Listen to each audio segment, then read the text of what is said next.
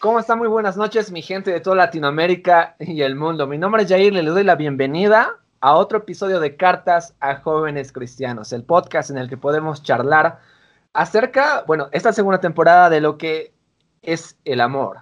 Y como lo hemos titulado, el amor no es tan simple como parece. Si no has podido escuchar los otros episodios, te invito a que los puedas escuchar.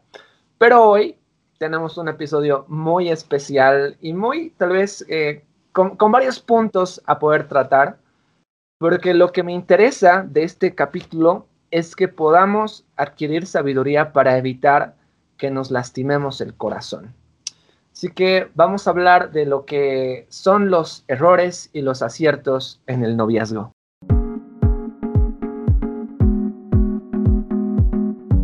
Pero vamos a comenzar ya de lleno con este, este episodio de, de, los errores y los aciertos que podemos tener durante la etapa del noviazgo.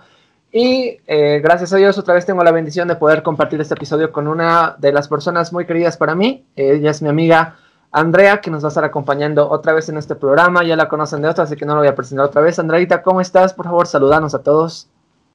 Hola, ¿qué tal? Uh, un gusto estar nuevamente por acá. Así que nada, estoy impaciente de empezar de una vez este tema, es muy interesante.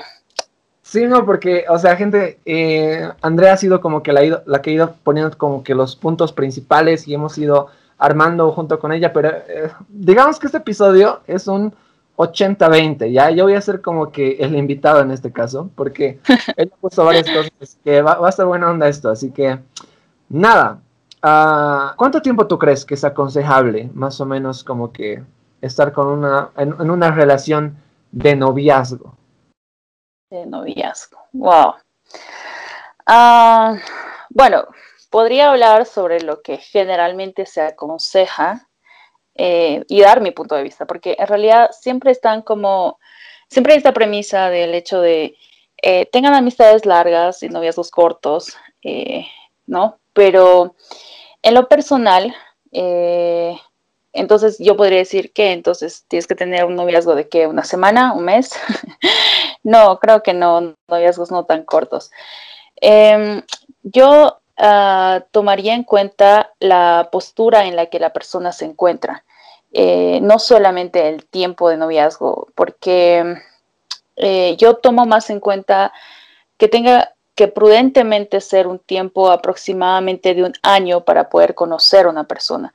¿Y de qué estoy hablando en ese sentido? O sea, eh, generalmente se quiere idealmente que durante la amistad se conozca a la persona y puedan eh, realmente conocer el corazón, el alma de esta persona, entender su carácter, pero creo que eh, muchas veces, ya que se trata de una amistad y no de una relación más cercana como es el noviazgo, las personas no tendemos a no abrirnos lo suficiente. O sea, podemos dar ideas incluso a veces equivocadas. Por ejemplo, yo puedo decir lo que políticamente correcto yo pienso o lo que debería pensar o a los principios que idealmente quisiera tener en mi vida, pero que no tal vez no son tan propios míos. Pero ya en el ejercicio, o sea, ya como en el diario vivir uno ya puede ver si realmente este principio, por ejemplo, de esta persona es solamente de palabra o realmente es algo suyo, ¿me entiendes? Entonces, eh, yo por eso no, no soy muy partidaria de los noviazgos muy cortos, que a veces recomienda como tres meses o no sé, más o menos, ¿no? Uh, uh, yo, yo creo tampoco es que te vas a meter, qué sé yo, tienes 15 años y te vas a meter a una relación de 10 años de noviazgo porque a los 25 años recién vas a poder tener, qué sé yo, la, eh, estar definida emocionalmente, espiritualmente y económicamente, ¿no? Tampoco se trata de eso, creo, ¿no? O sea, no, tampoco sí. extremos, ¿no? Pero Exacto, esa o sea, es la postura que yo tengo. Sí, o sea, mira, eh, creo que uh, muchas veces, eh, por ejemplo, a mí se, se metían, ponte, en, en, mis relaciones cuando era más changuito, en, en la congregación, o sea, en la iglesia donde yo iba, por lo general se metían en, en mi vida, uh, tanto los pastores como los líderes que estaban a cargo ponte, del, del grupo de jóvenes, y me preguntaban yeah. como que, o sea, me veían, o sea, charlar con alguien, y me, ¿cómo es? ¿Te gusta esa persona? ¿No te gusta? Y yo, sí, sí me gustamos en onda, digamos, como para charlar, pero eh, no era como que, oye, me voy a casar, simplemente era como que me gusta tal chica y tal vez quiero salir con ella y punto, ¿no? Pero uh, hablando de ya de noviazgo, eh, creo que este tema de que, como hace ratito tú has dicho, ¿no? no es que a los 15 años te metas con alguien y va a estar 10 años de noviazgo hasta tus 25, ¿no? Sino que hay que tomar los parámetros eh, en esto, que tal vez lo hemos hablado en otros episodios, pero es que tenemos que tener una madurez, ¿no? Una madurez emocional, una madurez espiritual y ya saber eh, quiénes somos, qué queremos, a dónde estamos yendo, para evitarnos eh, dolores. O sea, hay, hay una frase muy, muy buena que me gusta de, no sé si, si tú has visto o los que están escuchando esto han visto Malcolm, Malcolm in the Middle, pero hay un episodio en el que la mamá de Malcolm va y, va y le grita a una de las chicas que lo, ha lastimado a su hijo Reese y le dice, tienes que aprender algo jovencita, que los corazones son, algo muy importante, no puedes jugar con ellos.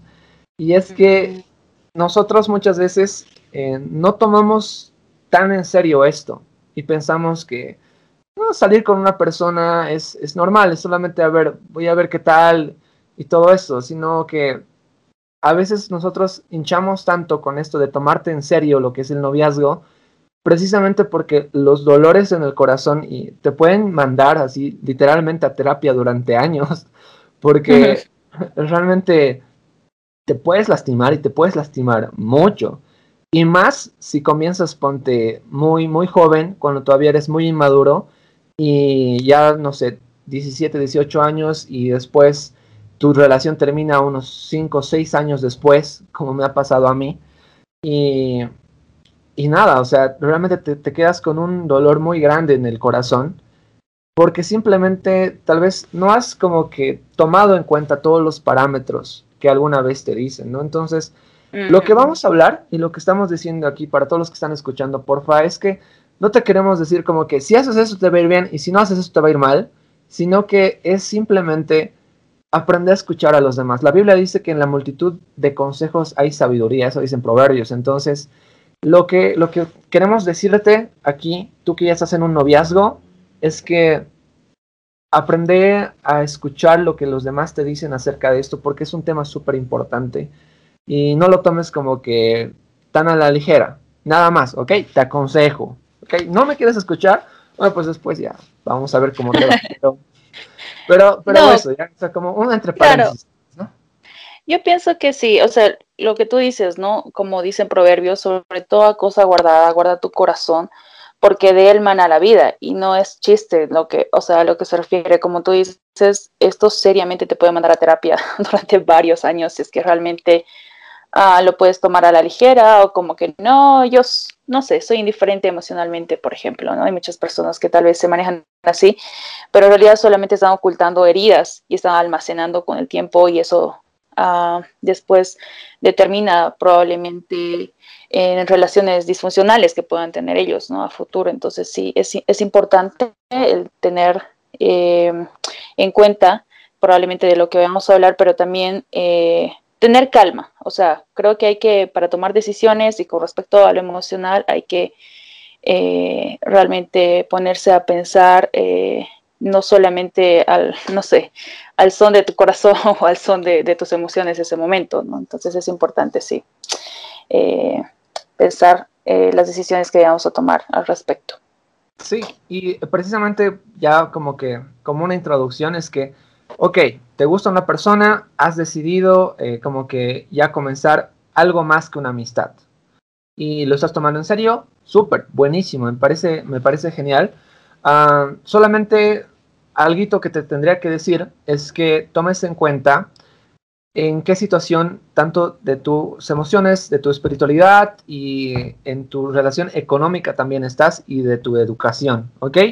Pensa en eso, porfa, porque si, si no piensas en eso, o sea, es muy probable que tengas que tener un noviazgo muy largo. Ya, o sea, si tienes 20, no sé, 21, 22 años y te falta todavía terminar la universidad y no estás trabajando y todo eso y como que quieres comenzar una relación eh, más seria, vas a tener que estar mucho tiempo en una relación. Así que como que un, un, un error, por así decirlo, más que un acierto, sería como que apresurarte en esas, en esas etapas Pensa bien si estás independientemente, eh, eh, independiente económicamente para tomar tus decisiones y, eso. O sea, velo. En otros episodios hemos hablado de lo que es trabajar con, tu, con la parte emocional, de, cómo, cómo estás, tu parte tóxica, cómo está todo eso. Pero eh, pensalo bien, ¿ok?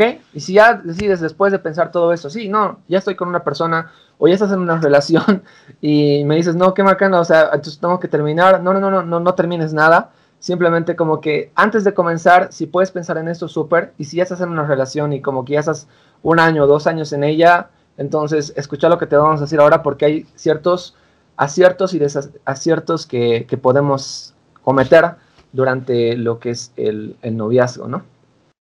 Sí, así es, Jair.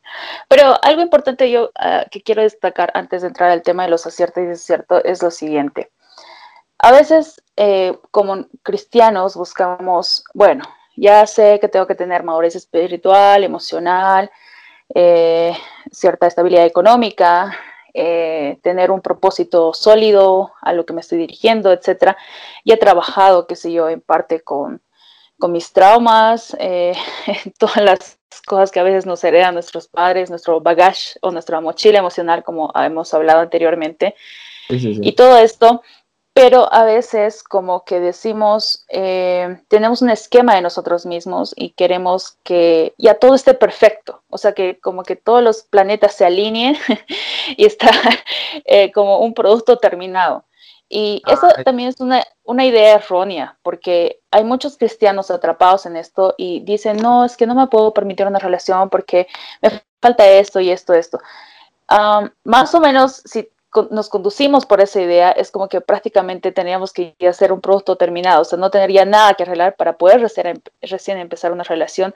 Y la vida no funciona así tampoco, digamos, ¿no? Entonces, eh, lo importante es que estemos trabajando en eso, o sea, que estemos con la predisposición de poder seguir creciendo en esas áreas, en todas estas áreas que hemos mencionado, eh, y para poder, digamos, eh, en este proceso eh, ya tenemos una dirección. Es, eso sí es importante, tener una dirección clara y poder ir en pos de esa dirección, no que ya seamos perfectos y que lo hayamos alcanzado todo, ¿no? Porque eso nos va a traer solamente frustración a nuestra vida. Y también el hecho de que a veces eh, dentro de las parejas de noviazgo eh, pasa de que yo llevo un cierto tiempo, digamos, con en una relación y yo siento como que ¿Será que lo conozco, no lo conozco? ¿Será suficiente lo que conozco de esta persona, etcétera? Es verdad que nunca vamos a conocer a una persona al 100%, ni siquiera de, varios años de casadas vamos a poder conocer a esta persona. Pero eh, por eso yo decía al principio, eh, a mí me parece un tiempo prudente, un año, porque en ese tiempo tienes ya como que cierta idea, un parámetro claro de dónde te estás metiendo, eh, de qué tipo de persona es la que estás eligiendo, ¿me entiendes? Porque a veces queremos estructurar mucho dentro de la iglesia esto y decimos, no, no, es que si entras a un noviazgo es ya para casarte. Sí, evidentemente entramos con ese propósito, ¿no? De llegar al matrimonio, pero eh, de verdad en muchos casos es mejor, qué sé yo, si llegas a, a, cierto punto de la relación y ves que no funciona, que no es esa persona para ti que no te ayuda con tu propósito, es mejor romper eh, la fotito de 4x4, llorar un mes y a que después te cases con una persona y ya después quedes con, con, la persona que está durmiendo a tu lado, digamos, ¿no? Y, has, y no has resuelto todas estas cosas. Entonces, eso también es, es algo que uno se tiene que dar esa oportunidad, ¿no? De poder eh, reflexionar y no querer tal vez todo tenerlo como regla 1, 2, 3, digamos, ¿no? Son cosas solo, como decíamos, son parámetros que a tomar en cuenta eh, dentro de una relación. Exactamente. Y, en eso ya podemos charlar como que sobre los primeros dos puntos. aciertos y desaciertos. Esperar el ah. tiempo adecuado. Uy, esperar el tiempo adecuado. no sé, Jair, voy a interrumpirte en esto. Eh, algo cortito. Creo que el tiempo adecuado en una, o sea, para poder desarrollar, o poder, mejor dicho, saber cuándo es el tiempo adecuado, porque muchas personas dicen, eh, hay una, una, una edad límite, o sea, qué sé yo, eh, a mis 15, ¿cómo hace rato decimos? A mis 15 será el tiempo adecuado, ¿Cuándo puede ser el tiempo adecuado? Eh, muy aparte de tener una madurez emocional, espiritual y una estabilidad económica, yo creo que el tiempo adecuado no solamente depende de tu proceso, sino también del proceso en el que está esa persona a la que estás queriendo conocer. Entonces, si esa persona también está en la misma línea, yo creo que el Señor va a poner paz en tu corazón. O sea, y te sientes listo o lista en todo caso para eh, preparado para poder afrontar los desafíos que conlleva llevar una relación, ¿no? Entonces, creo que eso es importante también, no solamente entender que yo estoy listo o preparado, sino la otra persona también, ¿no? Exacto. O sea, yo creo que, escucha, en eso, y ahorita lo vamos a hablar igual, es, muy importante realmente el factor Dios, el factor orar, el factor poder eh, estar en comunión con Él para evitar como que no esperar el tiempo, ¿no? O sea, hay, hay, hay cosas que son súper obvias. A los 15 no vas a estar pensando en casarte, a los 15 aprende a limpiarte la nariz. Ah, no, súper, súper. mi mamá, mi papá creo que es, ¿ya? Pero, pero ya cuando tienes 22, 23, 24, 25, 26, o sea, como que ya, creo que ya es el tiempo, no sé, así, pero esperar el tiempo adecuado realmente es difícil, y, pero yo creo que uno ya se da cuenta con los parámetros que hemos hablado hace ratito, así que no voy a redundar. Eh, el error sería adelantarte a ese tiempo y ya eso también es muy obvio de que no es que es que es el amor de mi vida y no sé qué, me importa lo que digan los demás y no sé y, ya tomas decisiones como que a la rápida y mm. te vas a estrellar, o sea, si empiezas a conducir un automóvil, ponele, mira, eh, te dan un auto, ¿ya? Tu, tu auto súper nuevo y ese auto va a 200 kilómetros por hora, ¿ok? Vas y te vas en la autopista y le metes hasta 200 kilómetros por hora te detiene, el, te detiene la policía y te dice, joven, ¿por qué estaba yendo tan rápido? Y tú le dices, ah, no, es que este auto iba hasta 200 kilómetros por hora, o sea, y yo quería como que explotar la capacidad de esto. Entonces es como que el hecho de que tú puedas hacer algo y sientas que puedes hacerlo no significa que debas hacerlo. Entonces el hecho de que tú puedas como que adelantarte cosas en tu, en tu noviazgo y acelerar el tiempo no significa que sea bueno. Es probable que te vayas a tirar contra un muro, así que eh, es, muy, es muy peligroso eso, así que simplemente aprende a ser paciente en tu noviazgo. Si ya estás con una persona, aprende a ser paciente en los procesos de conocer a esa persona. Disfruta conociendo a esa persona.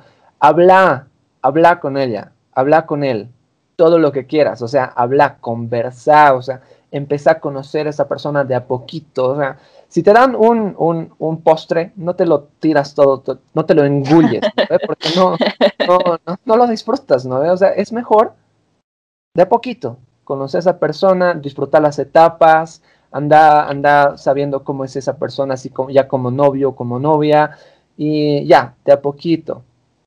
Eh, y otro error también es lo contrario. Muchas veces retrasamos las cosas y, y, como que lo dejamos en espera mucho tiempo. O sea, hace ratito tú decías, no, Andrea, que muchas veces esperamos como que el tiempo perfecto de todo, ¿no? O sea, eh, mm. entiendo, yo sé que los tiempos de Dios son perfectos, ¿ok? Son, pues, son, o sea, su buena voluntad es agradable y perfecta. Y, yo digo amén a eso. Pero muchas veces nosotros, no, como que nos encerramos y nos, y nos evitamos como que conocer personas eh, nuevas solamente como que por el miedo a, ah, no, ¿y qué pasa si no es él, que no es ella? O sea, alguna vez yo se lo he dicho a mis hermanos y em, es como que te gusta, que te gusta esa chica, te gusta ese chico, sí, háblale, conócelo, o sea, sé su amigo, sé su amiga, o sea, primero, no, no te creas esa idea de, de, las películas de como que, ah, no, es que me gusta desde siempre y siempre lo he amado, entonces cuando vaya y le declara mi amor, si me dice que sí, entonces súper, si no, entonces todo se va a ir al cuerno, entonces no, no, no, es así, simplemente aprende a como que estar disponible, por así decirlo, aunque se escuche feo. Pero, Suena feo. pero eh, iba a decir ponerte al mercado, ya, pero se escucha todo feo. Feo. no, pero, o sea, uno tiene que aprender como que a estar en esa situación de que, ok, me siento preparado emocionalmente, bla, bla, bla. Sí, quiero conocer personas. Conoce pues, o sea, hazte de amigos, hazte de amigas y, ya, no, no esperes a como que mágicamente te, caiga del cielo una persona. En esto de la pareja tienes que saber una cosa bien claro. que Dios nos da la, la capacidad de poder escoger a tu pareja. Así que simplemente conoce personas y vas a ver que Dios va a ir como que allí, en medio de las personas que vayas conociendo. Y si tú estás disponible emocionalmente, entonces vas a conocer a alguien especial, de seguro, ¿no? Es lo más seguro. Así que eso, ni, ni lo adelantes ni lo atrases mucho, eso, eso, eso tendría que decir. Ah, lo siguiente, ah, dale, dale. Ah, yo tengo un poquito que agotar a eso en el tema de eh, yo misma, o sea, muchas veces he cometido ese error eh, y creo que por temor a fallar, digamos, es que nosotros no aprendemos a disfrutar realmente, como decías, las etapas. Y el hecho, por ejemplo, me parece muy bueno el consejo que tú les das a tus hermanos eh, de ir y conocer a la persona. A veces vos puedes estar teniendo una figura súper ideal de alguien, un chico, digamos, en la iglesia, ay, que parece un súper siervo, que esto, que aquello, pero luego lo conoces y X, o sea, ni idea de lo que tú estabas pensando. Entonces es importante el darse una chance a uno mismo, ¿no? Y ojo chicos, voy a leer esto que dice, es eh, Proverbios 31.10 no va a caer del cielo, o sea, no va a venir con, no sé, un rayo de luz y te va a decir es ella, digamos. Dice, mujer virtuosa, ¿quién la hallará? Porque su estima sobrepasa largamente a la de las piedras preciosas. Esto obviamente aplica tanto para hombres como mujeres, pero ¿qué dice hallará? O sea, ¿quién la hallará? No es que va y está ahí cayendo del cielo, sino que tú tienes que ir a buscarla y para eso tienes que permitirte eh, hacerlo, ¿no? Entonces, a veces Dentro de la iglesia uh, cohibimos mucho ese comportamiento porque decimos, no, que anda cortejando uno a la otra. No, eh, dentro de lo sano, dentro de la amistad, de conocer a la otra persona, no está mal, ¿no? Pero claro que tampoco vamos a ir ahí como que queriendo eh, romantizar toda, toda amistad, eso también cae en, otro, en otro lugar, ¿no? Eso está mal. E-, ese es un problema. Yo creo que con los hombres es más, más, más grave eso, porque los hombres somos como que más propensos a que, ah, no me gusta ella, no, pero también me gusta ella, entonces estamos como que ahí mm. ah, fregando medio mundo, ¿no? eso ya no, está bien, ¿no? Ojo, ojo, chicos, ojo. Por favor. no, no, sigan mi ejemplo. Ah, no, mentira. Pero, ah, o sea, simplemente hay, hay que estar como que, eh, sí disponible emocionalmente, con esas, con esas ganas de poder tal vez conocer a alguien especial, pero eh, haciendo amistades y punto, ¿no? O sea, aprende a ser amigos. Ya. Ah, límites físicos. O sea, ya estás con una pareja. Los límites físicos se escuchan como que, ah, pucha, no, Jair, ahora nos vas a hablar como que de, prohibiciones y este fariseo como que va a empezar. ¿Saben?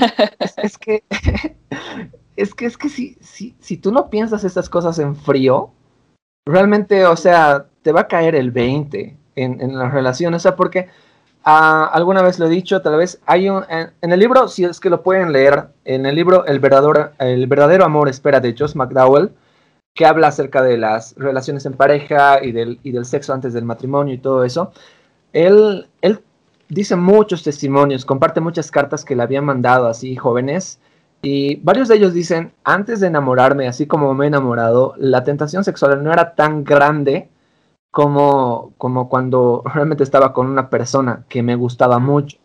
Y es que realmente podemos filosofar mucho, eh, así como que desde aquí, ¿no? Así de escuchar charlas y todo esto, pero cuando, cuando estás en cancha es otra cosa. O sea, cuando te gusta esa persona, cuando te atrae esa persona, cuando tú le gustas a otra persona, también sabes que le gustas. Entonces, es como que, si, no sé, si alguna vez te, besas, ponte con tu novio, con tu novia, y te, te dice, oye, me gustan tus besos. Y es la primera vez que te lo dicen en la vida. O sea, no, no esperes pues que, que, o sea, se te va a mover el piso. Y obviamente, o sea, seas o no seas cristiano, se te va a mover el piso. Y nosotros tenemos que como que marcarnos como pareja ese límite. ¿Límites en qué? En lo que son las caricias, el contacto físico, todo aquello que incite un deseo sexual. Y, o sea, a ver, Jair, entonces no, no puedo besarla, no puedo tomar la mano. Es, es complicado. Por eso es que al principio decíamos, eh, es mejor noviazgos cortos. O sea, un año, de, o sea, personalmente, un año o dos años máximo. Y después ya casate. O sea, Pablo lo dice bien clarito en 1 Corintios, si no me equivoco. Él habla de, de lo que es si es que no pueden aguantarse, él dice, o sea, estoy citando la NTV, es mejor que se casen para que no estén ardiendo de pasión. En, la, en el RB60 dice para que no se estén quemando. Eh, oh. Pero para evitar estar como que con ese, con ese deseo pasional de poder eh, consumar un matrimonio en el, acto sexual, es mejor, es mejor que eh, tú tengas noviazgos más cortos que tu amistad se alarga, conocerlo, todo lo que quiera, sabes que te gusta, han hablado mucho de eso, súper, entonces ya hay algo como que una comunicación más, ok, seamos novios. Estamos como novios, pongámonos límites, ¿ok? Si estamos a solas, por ejemplo, es como que una, una regla general, ¿no ve, Andrea? O sea, es como que no estés a solas con una persona, o sea. Sí, sí, por favor, no estén a solas. Es una tentación, heavy. al menos a mí durante casi todos mis 20, por así decirlo, ha sido como que, sí, pero, pero no, no es la gran cosa. Y alguna vez a mí me ha agarrado, ponte, una, una de las hermanas que me quería mucho en, en la iglesia, o sea, una hermanita eh, que era líder y todo, ella me hizo sentar un día y me dijo, oye, uh, tú le has invitado a esa chica a tu casa eh, para, sí, pero hemos hecho arroz con leche, no sé qué cosa y todo eso. ¿Y por qué la has invitado a ella sola? Y dicho, no, es que es mi amiga y todo eso. ¿Te gusta? yo, sí. ¿Por qué les he invitado sola? Y yo, um, no, no, no sé. ¿Tú crees que eres superhombre, no? Me dice yo. Uh, y así, pero bien seriamente. ¿no? Wow. wow. ¿Crees que eres superhombre, no? Yo, eh, no, o sea, ¿por, por, qué? Y me dice, no, es que te estás metiendo vos a, a eso y, y pueden pasar cosas. Así que no estés jugando con eso. Cuídate porque es cuestión de minutos, tu cerebro se apaga y simplemente piensas con tu cuerpo y después por eso hay embarazos no deseados y todo eso. O sea, y me ha hablado súper seria ella, ¿no? Pero eh, ahora que lo pienso es como es que tiene mucha razón. Es, y no, no es hablar como que de la teoría. O sea, cuando estás ahí es lo difícil. Por eso, límites para evitar eh, caer en tentación. Mm.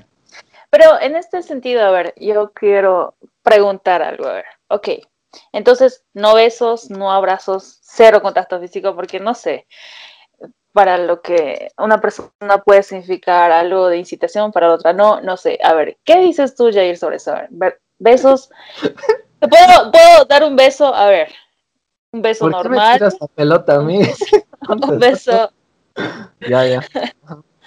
un beso francés está permitido. ¿Qué cosa está permitida y qué cosa no? A ver, ¿qué, qué, ¿Qué, dices tú? A ver. Ah, a ver, a ver, a ver, a ver. En ese, en ese sentido, yo no te puedo decir, pues, a rajatabla qué está o qué no está permitido, porque no está como que escrito, ya. Es como tratar de hablar de los tatuajes, esto, ya. Es como que aquí vamos a tomar lo que el, el principio, que sería, a ver, tienes que pensar siempre en tu prójimo y amar a tu prójimo como a ti mismo Sí. ¿Tú crees que lo que le estás haciendo a, esa persona que amas, que te gusta y todo eso, está provocando, lo está incitando a algo más? Si tú crees eso, entonces no deberías estar haciéndoselo. ¿Por qué? Porque le estás tentando a ella también, o a él. Entonces, como te preocupa esa persona y tú tienes que velar siempre por la otra persona, entonces evita hacerle cosas que le lleven a pecar. Y algo muy sabio que te voy a decir es esto. Después de tu encuentro, por así decirlo, de los besos que, o de agarrar la mano, lo que sea que has tenido con tu pareja, si tú estás en toda la capacidad de poder orar y adorar a Dios en ese mismo lugar, entonces lo que tú has hecho en nada está como que como eh, te está culpando la conciencia. Pero si al mismo tiempo no puedes hacer eso, no puedes arrodillarte y adorar a Dios en ese lugar, después de haber besado a, no sé, o acariciado a tu pareja, entonces quiere decir que algo está mal. Entonces simplemente date cuenta de que Dios tiene que estar como que prioridad en esa relación, en lo que sea que estén haciendo. ¿Puedes besar a una persona? Yo creo que sí, o sea, al menos yo si, cuando tenga una novia, no sé, uh, yo voy a querer besarla, sí, no, no voy a poner como que, pero mi límite va a ser como que cero contacto de, caricias íntimas y simplemente tratar de evitar tentar a la otra persona a hacer algo que no le gusta y siempre va a ser mi parámetro. Puedo orar después de, poder tener esos besos con, con, mi pareja o no. Si no puedo, entonces quiere decir que el Espíritu Santo que mora en mí me está redarguyendo y me está diciendo, oye, ten cuidado, estás obrando mal, estás incitándote a ti mismo y a la otra persona a poder hacer algo más que simplemente eh, besarse. Ahí está, esa es mi pregunta, digo, esa es mi respuesta. Wow.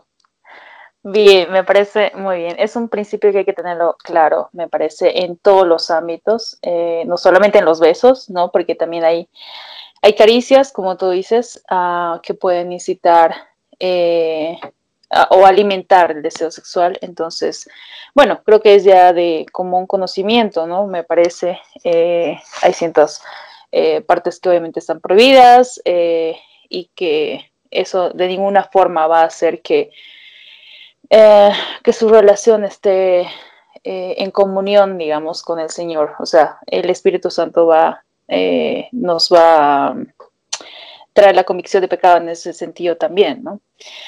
Ok, ah, sigamos con los parámetros, por favor. ahora, ahora, ahora te voy a, te lo voy a pasar a vos, porque a ver, ¿qué, error a ver, si, si la Andrea está con una persona y no se pone parámetros como que, o sea, límites, mm. ¿qué, puede suceder? Bueno, lo más probable es que voy a, vamos a terminar cayendo en tentación con nuestra pareja, ¿no? Eso es lo más probable. Porque como decías, eh, como el sabio consejo que te dio esta hermana, no eres un superhombre, no soy una supermujer, no somos super cristianos no, yo soy de fierro, a mí no me pasa nada, yo aguanto, no me provoca, no me mueve un pelo, digamos. No, no es cierto. Este, vamos a terminar cayendo en la tentación. Y otra cosa que también es, eh, que viene añadido a eso, es que eh, van a ir socavando la confianza construida dentro de la relación entre ambos. Por el mismo pecado van a sentir como ese rechazo hacia la otra persona después de que eh, caigan en tentación, que no necesariamente caer en tentación quiere decir que, no sé, llegan a tener una relación sexual como tal, sino eh, ya caricias eróticas o muchas otras cosas más que están incitando y saben, digamos, ¿no? Entonces, y eso obviamente los va a llevar a alejarse, el pecado los va a llevar a alejarse de Dios como pareja y va a dañar su relación con Él, ¿no? Aparte de, evidentemente, los, el producto de lo que puede ser una, una relación sexual como embarazos no deseados o enfermedades de transmisión sexual también, ¿no? sí, sí, sí. Yo creo que en algún, bueno, en un episodio sí quiero hablar de lo que es el sexo antes del matrimonio, pero este, este tema que dices es muy importante porque uh, los embarazos no deseados y las ETS se dan muchas veces por el tema de que nos sentimos tan cohibidos y es tanto tabú en la iglesia hablar de, de sexo y de y de la tentación de la que nos tenemos que aguantar, por así decirlo, a la mala, que eh, simplemente nos termina empujando. Lo he visto muchas veces. O sea, decirle y prohibirle a una persona es como que empujarla al abismo. Y, y, muchas veces nosotros ah, en las iglesias por lo menos no sabemos cómo, cómo, cómo aconsejar bien y simplemente prohibimos de que no, no, es, está, mal que te guste, está mal que tengas deseos sexuales, o sea, eh, no, es totalmente normal tener esos deseos sexuales. Es súper, Dios nos ha creado, como creo que lo he dicho en el, anterior episodio, o sea, hemos sido creados con un deseo sexual eh, por naturaleza y bastante fuerte porque hemos sido creados para reproducirnos. Entonces, está bien. Pero el tema es que nosotros tenemos que como que aprender a, a esperar y eso es lo difícil.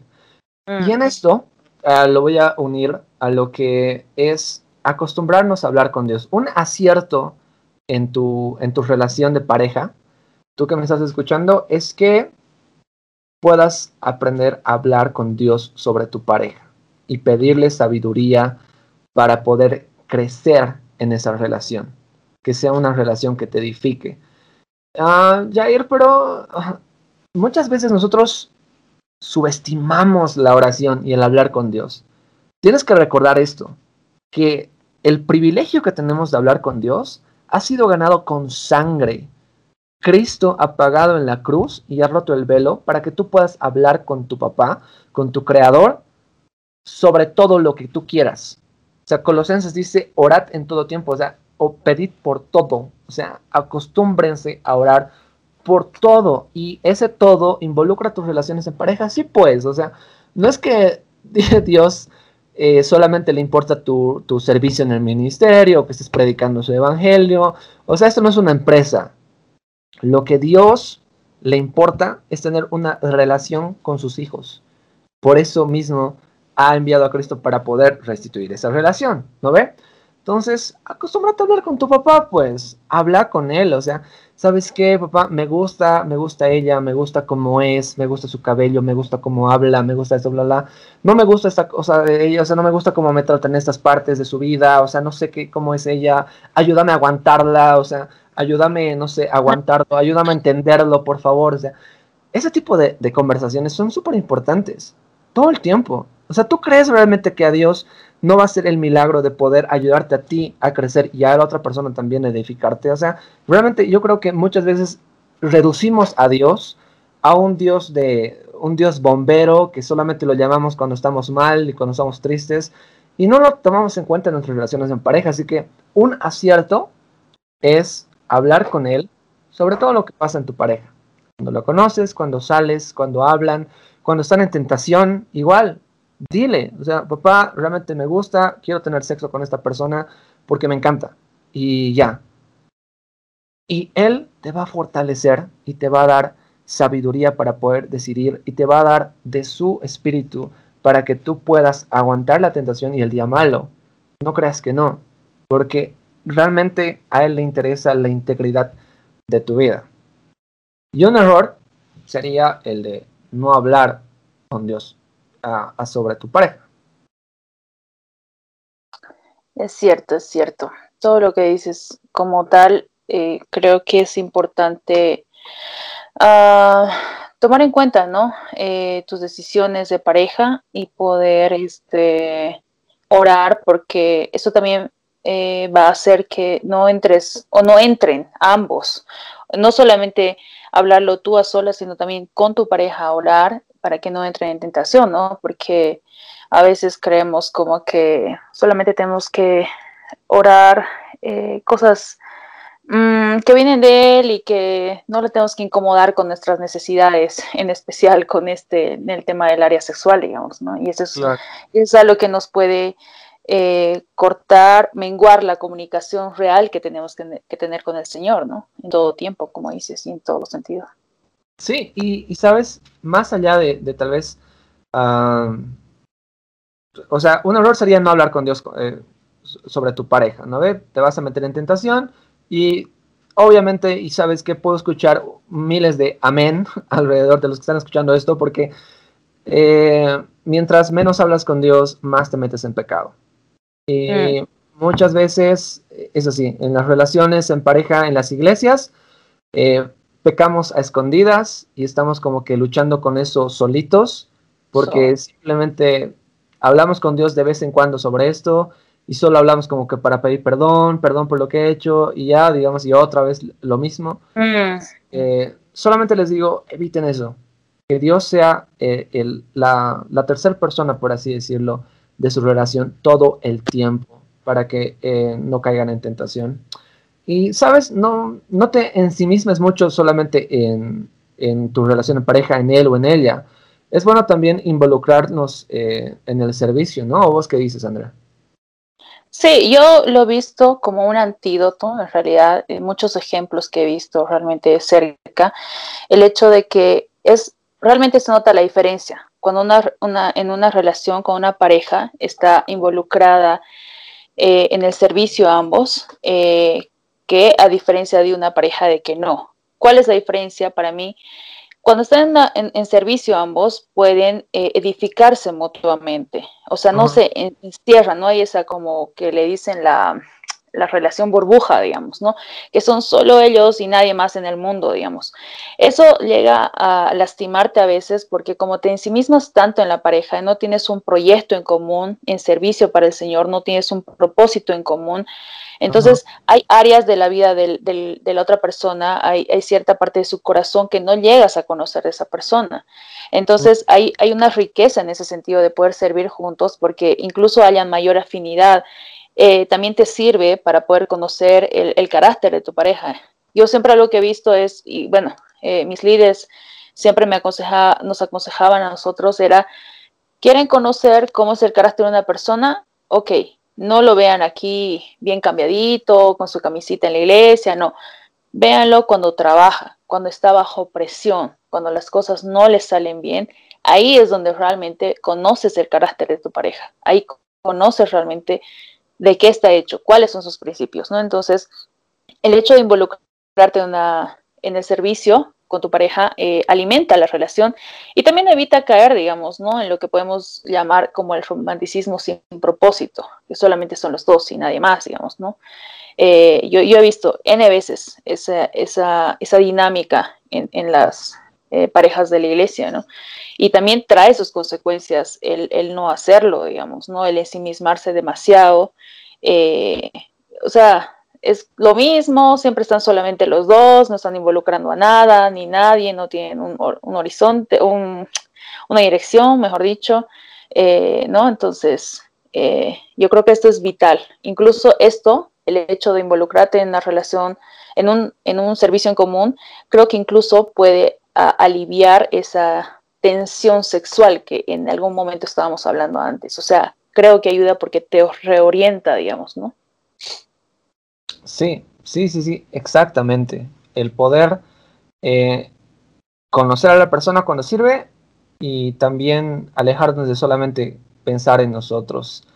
Em, el siguiente punto eh, me ha parecido muy interesante y es el de escuchar y someterte a una autoridad. Y esto a muchos tal vez no les va a gustar porque es como que, ¿por qué, ¿por qué se tendrían que meter en mi vida amorosa a otras personas? O sea, es mi relación, son mis emociones, es mi decisión. Pero escuchen bien esto.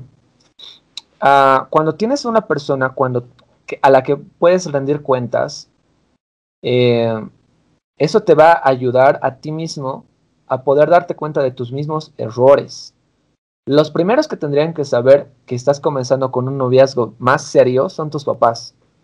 Así, mm. no, no es que les tengan que decir, no, es que he conocido a esta persona y me voy a casar. O sea, muchas veces tenemos como que esa idea y tal vez los papás, dependiendo de qué año han nacido, están más a la antigua que otros, ¿no ves? Como que, eh, no, es que mi papá es como que la persona que le presente es con la que me tengo que casar, si no, no le puedo presentar a nadie.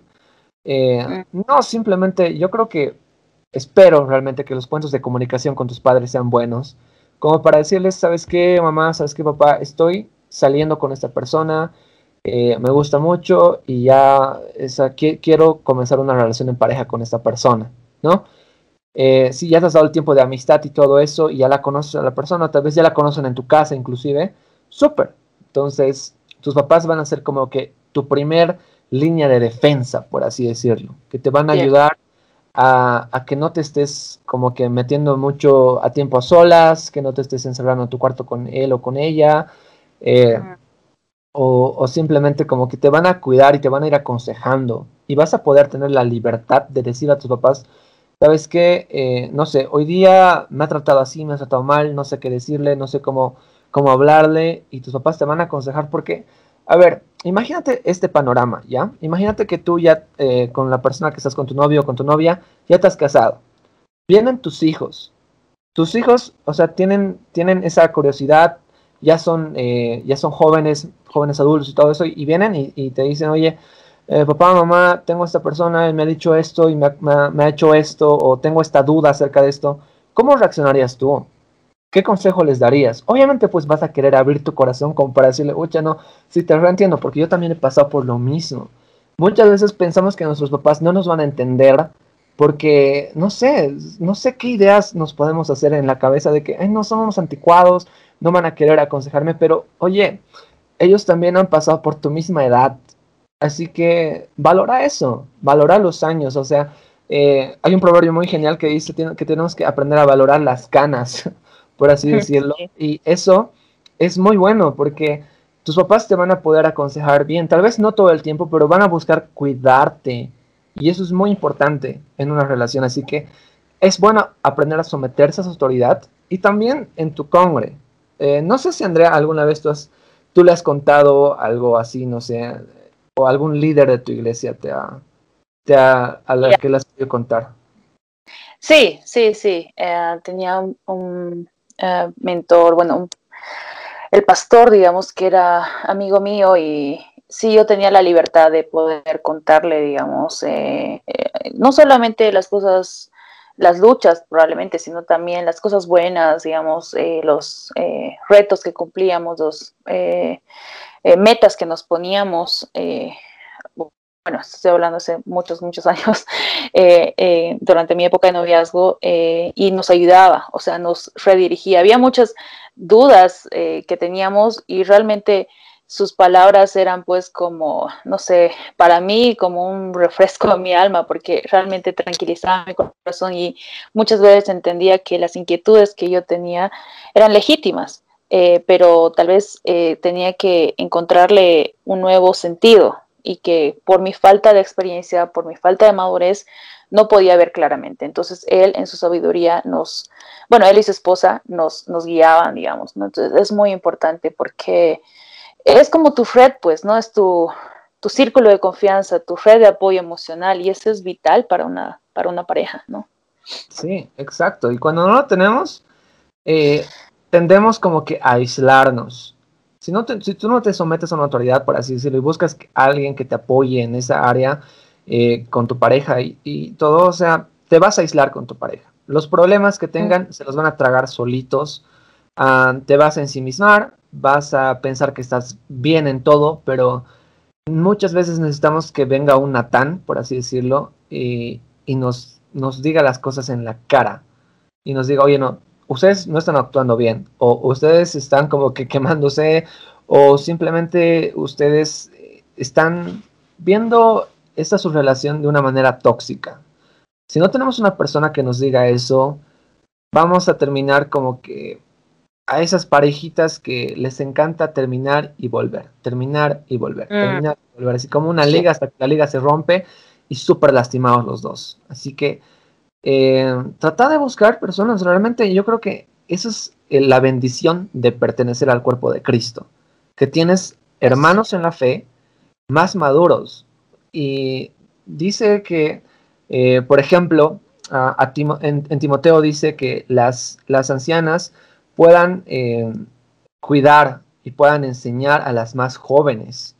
Y eso es muy sabio porque realmente hay sabiduría pues con la edad también, o sea, y hay también mucho amor que uno puede recibir. Muchas veces eh, cuando estamos con una pareja no necesitamos como que el mejor consejo del mundo. Simplemente necesitamos una persona que nos escuche, nos abrace, ore con nosotros y nos ayude. Y eso es pues la familia en la fe. Así que por eso súper, súper consejazo este, eh, que puedas buscar realmente personas al, con, que, sean más maduras que tú, para, a las cuales puedas rendir mm. cuentas, con las cuales puedes hablar, con las cuales puedes orar, para evitar aislarte en tu relación amorosa. Sí. Sí, además que te va a librar de tomar malas decisiones, en todo caso, digamos, ¿no?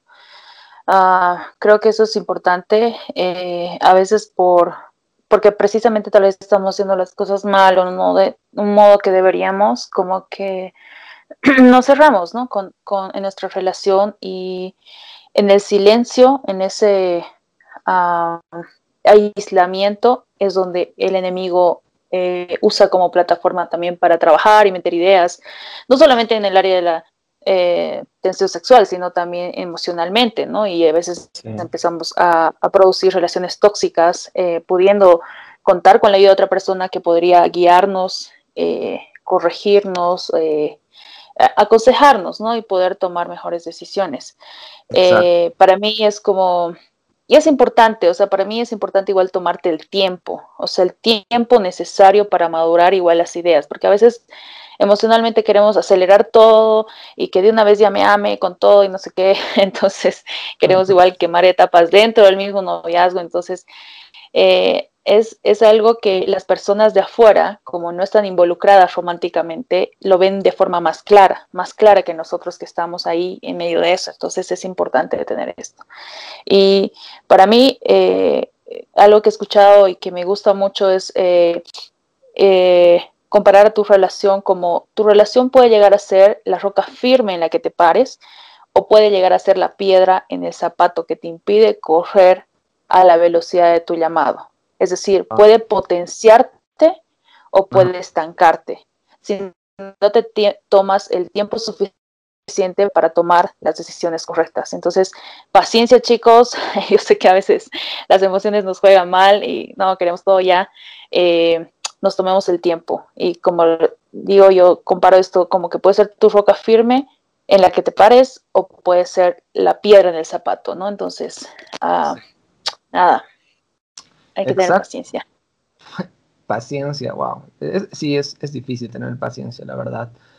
Ah, pero es, lo mejor. Y saben, ya para concluir con este, con este episodio, ah, todo lo que les decimos es por, por algo que puede suceder. Y es que esa relación puede terminar. Eh, y no puede ser que esa persona no sea ahorita con la que estás, puede resultar que no sea tu esposo o tu esposa. Puede ser que tenga que terminar por N diferencias o por cosas que pueden suceder. Así que si te decimos todo eso es como que toma esos parámetros para evitar que salgas súper lastimado eh, de esa relación. O sea, amar duele, sí, sí duele. Eh, exponer nuestro corazón nos pone vulnerables y nos hace como que eh, propensos a poder salir dolidos, sí, es verdad, es el riesgo que nosotros tomamos. Si tomamos en cuenta los parámetros que les hemos dicho, es muy probable que evites que cuando se termine la relación, tú puedas em, terminar como que alejándote de Dios, yéndote de la iglesia, eh, negando tu fe, o sea, N cosas que pueden suceder solamente porque, ah, no, es que he tenido un novio, una novia cristiana y que al final me ha terminado y me ha hecho esto, yo la amaba, yo lo amaba y, y, te enojas con Dios solamente porque tu relación no funcionó, ¿saben? Algo que decía eh, Joshua Harris, por ejemplo, en uno de sus libros, era que el, el, el, noviazgo exitoso no simplemente es el, no siempre es el que termina en un matrimonio, porque también es un éxito que, que tal vez no te cases con la persona que simplemente no era para ti. Y ya está. Tal vez era la persona eh, para, para otro, o sea, o para otra, el esposo o la esposa de otra persona. Y simplemente ya está. Ha sido un éxito porque han tratado de mantener límites, de respetarse, de poder eh, mantenerse sexualmente puros y no estar metiéndote así porque eh, es muy probable que si tú te metes a tener relaciones sexuales antes y todo eso, vas a terminar súper lastimado. Así que ponte límites, escucha a tus autoridades eh, y todo lo que hemos dicho a lo largo de este episodio, ¿no? Para evitar salir tan lastimado al final de esta, de esta relación, ¿no? Así que si es que tú has pasado por, por noviazgos y, o por un noviazgo que simplemente ha terminado, no te sientes tan desalentado. Simplemente eh, aprende a que Dios te está guiando y te está guardando para otra persona eh, que sí va a ser la indicada. Así que simplemente ten paciencia, aprende de tus errores. Tal vez ahora mismo que tú has terminado una relación fallida, eh, y no sé por qué estoy pensando que tal vez hay una de las, de, las personas de ustedes, que es una, una, chica que está llorando o algo así, que, que está mal, porque ha terminado una relación muy importante en su vida y pensabas que te ibas a casar con esa persona. yo quiero decirte de parte del Señor, el Señor va a restaurar tu corazón y va a restaurar también tu vida. Dale tiempo. Tal vez ahorita parece que no, pero confía en Él. Y yo te lo digo de primera mano y de lo que estoy viviendo tal vez en este tiempo, es que Él realmente va a renovar y Él renueva nuestro corazón y renueva nuestros sentimientos. Y si tu anhelo es poder casarte con una persona, Él nos dice, buscar primeramente el reino de Dios y todo lo demás vendrá añadido. Así que dedícate en este tiempo a poder sanar con el Señor y Él a su tiempo te va a proveer y te va a dar todo y más de lo que tal vez le estás pidiendo en este tiempo. Así que uh, gracias mi gente por, por conectarse, gracias por escuchar este episodio. La próxima semana vamos a estar hablando eh, no sé si del sexo o de cómo superar a tu ex, no sé, pero clarito será. Dios ya, ya, ya irá como que confirmando a lo largo de la semana. Andreita, mil gracias por tu tiempo y nada, toda la gente que está escuchando esto, nos escuchamos en una semana. Que Dios les bendiga. Chao, chao.